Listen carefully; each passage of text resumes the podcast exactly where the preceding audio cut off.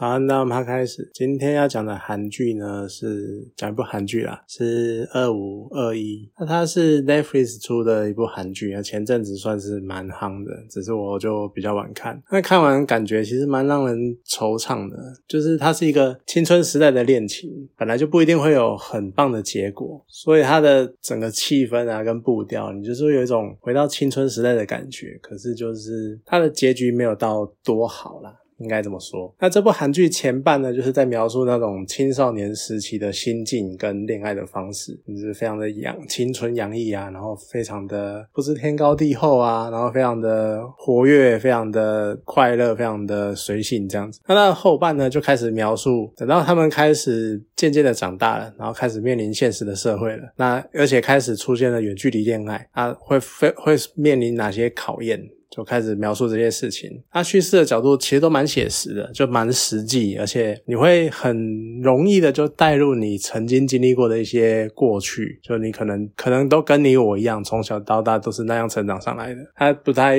不会说太过梦幻，或太过充满粉红泡泡的那种感觉。那它中间还穿插了一些蛮有趣的议题，那等一下就是会大概讲一下。然后还有一些他的故事的年代是从一九九零到两千年这段时期。的一些变化，那他大概讲，然后所以有带入那个时期的一些事事件的背景。男主角呢是男祝贺，其实我觉得他的演技。啊，对我来说一直都是蛮蛮普通的，因为他给人的感气质太忧郁了，就他一副那种讲的难听、讲的凶一点，就是怎样我欠你几百万，或者是怎样我欠你钱，或者是我每天无时无刻在惹你生气那种感觉。哎呀，就算是笑起来都有一种苦瓜脸的样子。然后，所以因为他的脸太悲情了，所以他常常给我那种有一种一号表情的感觉。啊，再搭配这剧这部，再加上这部剧啊，他的角色就很非常的压抑郁，非常。压抑，因为家里面出发生了很多变故，然后什么的，所以他非常的整个角色心情就已经给人家感觉很不好了。那再加上他的表演方式，就会让人家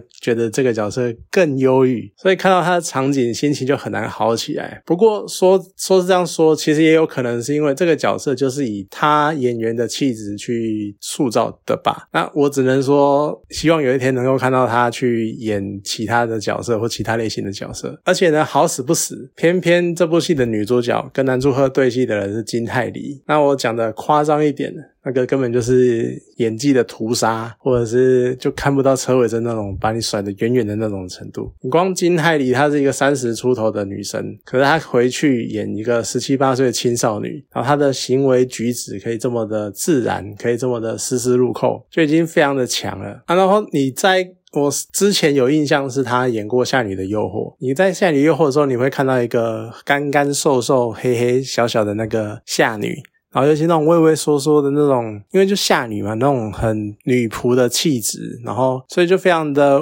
畏畏缩缩，然后感觉就已经几乎跟角落生物那种感觉一样，就是躲在角落，然后阴暗的角落，然后非常的阴沉的那种样子。然后你在我从来没有看他什么剧，然后你突然在二五二一看到他，罗他演的罗西度是那种乐观坚强，而且非常的阳光，非常的正向，然后非常的什么事情都可以打死不退，我努力的往前，不断的努力向前那种奋。奋斗向上的精神，这两个角色的反差非常的大，可是金泰梨都可以切换的很自然，好多驾驭自如。虽然说也要佩服他们的妆法技巧啦，因为你要把你要化妆成十七八岁那种青春的，就可能皮肤还是吹弹可破的那种程度，可能还是就还是多少要靠化妆技术去弥补。可是演员的演技表现的好。绝对是不可磨灭的成就。那没有跟着，因为我隔一阵子才看的，没有跟着进度看，所以在我看之前，其实我就已经大概看到一堆讨论在讲什么结局不是很光明啊，不是 happy ending 啊，不是快乐结局之类的。所以你大概也知道，好，那就是结局是那个样子嘛。不过我觉得这部剧有趣的地方在于，它前面其实已经不断的在透露出结局的走向大概是什么方向了，所以它慢慢的在一点一滴的。给你做心理建设，然后让你有心理准备，就是男女主角的结局可能没有多好。不过其实我蛮惊艳的，因为即便是这个样子，你已经知道他最后的结尾可能会怎样收了，但是他还是有办法在最后一集的时候，在同一集里面，然后用男女主角这一对情侣直接演出男一对男一对情侣他们在分手的时候可能会有的分手的形式跟状况，我觉得真的是蛮厉害的。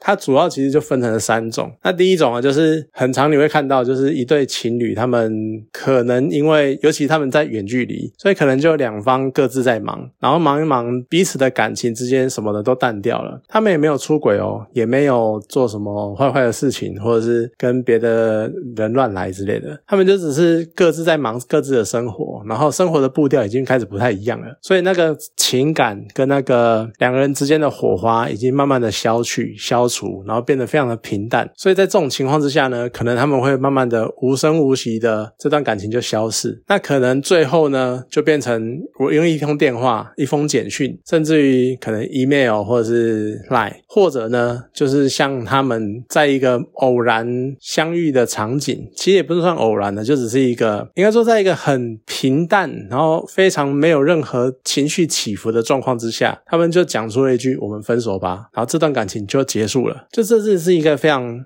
这真的是一个非常平淡的结局，结局，而且很多情侣，尤其是远距离的，常常都会有这种情况。虽然说在这部这个剧情出现的场景是在罗西度家门口，然后。白亦晨讲出了这是我们第一次相遇的地方，那也是我们结束的地方吗？这句话讲出来的时候，其实你会觉得心有揪一下，你就觉得说好残忍的感觉，或是好现实，现实怎么这么残酷？可是事情就这样发生了，没有办法。好，所以这就是第一种分手方式，就是非常平淡的，就是你觉得感情就是这么淡掉了，然后就这样结束。那第二种呢？是你可能在现实中最常看到的情侣分手的状况，就是他们经历了一场非常可怕的争吵，然后吵到对方说的痛处，然后最不为人知，或者是最。不想被人家碰触的痛点，然后最深层的痛处全部被翻出来，然后甚至于吵到自己火起来，所以内心想到最恶毒、最恐怖的话，全部都一一股脑倒出来那种样子。然后在这种情况之下呢，彼此就会突然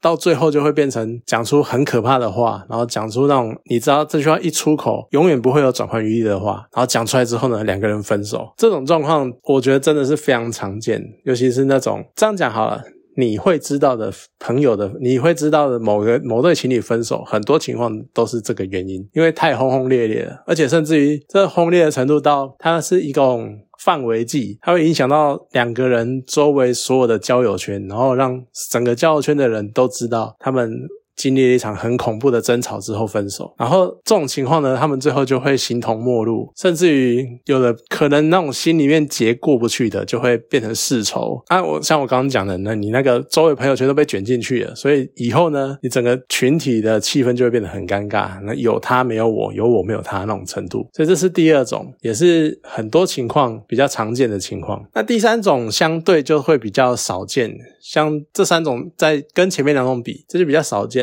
不过你可能比较常在戏剧里面看见，就是戏剧里面会有的分手情节，可能很多都是这种情况，就是两个人呢，可能虽然说分手了，已经准备要分手了，但是心里面还是会有一块割舍不下的感情，而且彼此曾经已经在一起这么久了嘛，所以你很多生活步调啊，什么都已经调到很同步了，但是因为某一些外力，或者是某一些你们两个中间真的跨不去的门槛，所以你们还是决定要分手。那在这种情况之下呢，两个人心中可能就会很多遗憾，然后很多愧疚，可是又不想要弄得太难看，因为你们都知道现实情况已经不容许你们在一起了，所以你们就会选择好好的道别，然后就跟彼此说：“那我们分手吧。”呃。这就是平常所谓的和平分手，但是其实说实在的，那个是一种无奈，很无奈的感觉。然后你就会觉得好像藕断丝连，这种情况就很有可能，比如说二十年后电话拿起来，然后再打一通电话，你们就结婚的那种程度。就是虽然说你们分手了，但是还是有一种余情未了的样子。所以我觉得很厉害的一点就是他能够在最后一集把这三种情况都演起来，而且他衔接的蛮有趣的，把三种情况变成了三个阶段的那种感觉，我觉得蛮特别。那其实你拿白西白一晨跟罗西度这对情侣。然后去跟文志雄还有高玉林那一对情侣做比较，就是男一女一跟男二女二做比较，他们其实一样都是远距离恋爱，但是其中一对分手了，然后另外一对长长久久。其实你可以很明显的看得出来，关键可能还是在一对感情、一对关系、一段关系中有没有人愿意等，或是愿意扒着对方，或是愿意跟着。这不管男女哦。像这部剧里面，就是文志雄，他一直跟着高玉林，不离不弃，甚至于有些人可能会说，他可能。放下了自己的理想，或者是放下了一些自己的包袱，然后一心一意的想要追求高玉林。但是我觉得也有可能是他一生的理想就是跟高玉林在一起，所以他其实也在追求梦想、追求理想。那你看，在这种情况之下，你要说谁牺牲吗？其实真的也不需要牺牲，就只是你们有没有一个共识，然后有没有一个共同的目标，而你愿不愿意可能做出调整，或可能不用到牺牲那种程度，不用到不做，你们就是能够能不能够彼此调到一个同样的调性。或同步，然后走向你们两个想要达到的终点。其实这就是一对情侣他们能不能能不能走到最后的关键。那说到都说到女男二女二了嘛，就讲到高玉林这个角色，其实他有一个我印象蛮深的剧情，因为他们里面都是在讲他们是击剑选手，尤其高玉林是前奥运金牌啊，就是那种所有国民敬仰的对象。可是呢，剧情安排让他规划到俄罗斯，然后在。知道规划他规划俄罗斯之后，所有举国哗然。那所有人看到他，有点像像那种过街老鼠，人人喊打，觉得他是卖国贼，然后怎么可以出卖国家之类的？怎么可以规划到敌国去？可是高玉林在一个片段里面，他回呛了面店老板，因为那个面店老板就是卖面的时候只给罗西度面，然后不给高玉林面，因为他说他不要卖卖卖国贼这样子。结果高玉林就回呛他：我规我规划俄罗斯，请问韩国有被卖掉吗？对，没有错，我。出卖了我的技术，我为了钱，我为了更多的钱，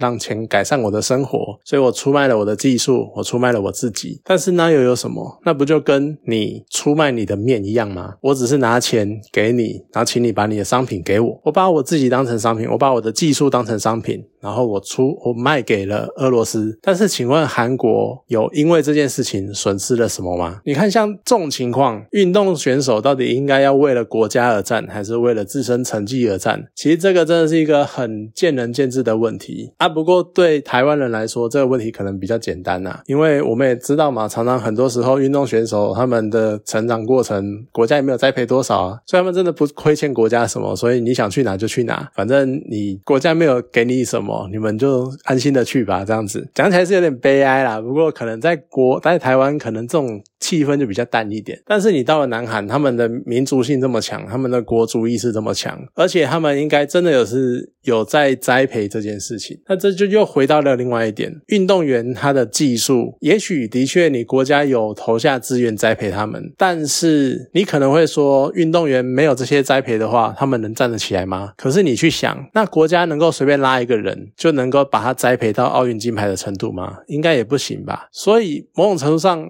会回归到是不是这个运动选手本身的能力的问题？那当这个运动选手他有这个能力，他有这个企图心的时候，到底他的那面奖牌是属于国家的，还是属于运动选手自己的？其实我觉得这真的是一个很值得思考的问题。那当然，我们也知道上一次奥运的时候，所有的选手。这一次的风气，大家就比较偏向选手能够注意到自己内心的需求，跟他们想要努力的方向，还有他们自身的极限跟挑战的程度在哪里。我们开始能够比较的注意到选手自身的反应，所以我觉得可能也是因为这样的风气慢慢起来了，所以这部剧也开始讨论这样的议题。我觉得算是蛮有趣的。那另外一方面呢，主角群里面还有第五个人叫池生晚，那他夹在两对情侣中间，你有时候可以看得出来，他其实也是。是蛮无奈的，尤其剧情又好像有那么一点点的暗示，就池生晚其实是暗暗恋文志雄的，不过。我很我还蛮喜欢，就他没有把这这条线发展的太狗血或太深入的去探讨这件事情，就只是一个淡淡的情愫。要不然我觉得这样太乱了，会太就会让整个调性有点走偏，我觉得还蛮有趣的。可是就算是这样子，他也有属于他的焦点时刻，就是像文志雄被体罚，然后他被他因为义气填膺、义愤填膺，所以他觉得他要站出来做点什么，但是事情不如他的预期，然后搞到最后自自自己想要自请退学那一段，我就觉得他跟妈妈的长谈那一段有一句话，我就觉得很有趣。像妈妈就问他说：“你真的有必要为了这样的事情？”然后浪费一年，因为他那个时候要考学测了。那他如果退学的话，他就变成要重新再准备一年，然后再去考学测。他问妈妈问他说：“你真的有有必要为这个事情浪费这一年吗？”然后当然，池生完他就回答：“这个为了这个理念，他愿意嘛？”就剧情难免会这个样子走。只是看到这边的时候，你就会觉得说有两种想法，一种是当然就你觉得说果然是年轻人，然后就是有那种热血激昂的时刻，因为那么慷慨激昂的对话，然后这么追求公平正义的理想，好棒。可是你会觉得说，其实他真的退学了，并没有改变什么。打人的老师还是在打人的老师，他淘汰没有那么快啦，没有要一定要过个几年。可是你又会觉得说，即便这个样子，又好像不能够妥协，因为一旦你在这个时候跪下去了，很有可能你接下来这一辈子都跪着。所以有时候就是要那种腰杆挺直的硬撑，或者是很刻意的去挑战一些事情，要不然有可能你就之后就一辈子趴在地上。好，那这是第一个想法。那第二个想法就是会觉得，其实，在强调强他们强调浪费一年这个概念很有趣，因为你看从台湾啊，然后或者是甚至于整个亚洲原文化圈，他们从小学。然后甚至于现在可能有些家长已经从幼稚园开始规划这样子，然后就开始帮孩子规划一年一年的进度是什么？你每年要学哪些东西？然后你每年的六月开始放，六月结束放暑假，到九月一号，你好像就会自动升级一样，然后开启了下一个学年。然后三年之后呢，你就会自然而然的开始迈入下一个阶段，好像所有的事情都是一弹指，你就可以马上。成熟了什么东西？你真的要去问你国一国有什么差别？可是。其实他们心智可能没有差多少，你国中跟国小有什么差别？其实没有差多少，但是就好像你只要那个名字一换，你的心态、你的心心智就会突然成长了一阶那种感觉，你会觉得很有趣。就这种不断不断的一年一年的往前走啊，然后要是中间，而这个问题在哪？要是中间出了一个差错，甚至有可能只是你的，比如说你考试前感冒啊，两三天的重感冒，你可能整个人生就好像你的整个学生生涯就突然断了一年啊。你要重新再来这一年，然后你要重新的再爬起来，然后再跟上你的周所周遭的人，而且甚至于这一年的生活的一年这一年的影响，是可能连整个生活圈都会有很大的变化，因为你的同学已经升上了一个年级，甚至于他们已经到了下一个阶段了，而你还停在这个阶段，所以你开始要接触一群以前是学弟妹的人，然后以前你可能根本不熟悉，你要重新建立你的生活圈，这就是这一年的改变的影响。但是这一条社会人生的产线，然后在大学之后就开始出现很大的变化。那当然，有的人是等到研究所毕业之后才会出现这个变化。就是你好像从领到毕业证书，然后踏进社会的那一刻开始，你突然变成年的一年的这个概念，突然好像变得很淡。你接下来的生活的时程，接下来生活的循环，很可能就变成了在工作上是变成一个专案的开始到结束，然后换一个下下一个专案。那或者是一个季啊，一个像财报可能就是一季两季。三季、第四季这样子，或者是可能一个月、每个月、每个月的进度，每个月、每个月的什么报表或干嘛的，然后会让你再度想起一年的这个概念，很有可能是剩下跨年，或者是新年，或者是。你在年底哦，那个大家赶总结算，然后赶报告的时候，你才会想起来啊，又要一年的那种感觉。而且你接触到的人呢，也不太像，也不再像是学生的时候，你可能是只有接触大你两届的学长，或者是小你两届的学弟妹，就你会觉得说，你会开始接触到更多年龄层跨越更广的，你可能可能差个二三十年的长辈或者是晚辈，就是你开始接触的各方面的人跟各方面的事情，还有各方面的物，都突然变大变广很多。所以，所谓的一年的这个意义，或者是年人与人之间年的差距，就变得非常的模糊，非常的可能渺小到你不会去注意它。那浪费一年的这个意义跟它的重要性。就跟学生时期完全是天差天差地远，更不用提，就是不知道有多少人哦，就是那种整天就是上班打卡啊，下班打卡，然后回家吃完饭，然后上班打卡，第然后睡觉，然后第二天上班打卡，下班打卡，然后突然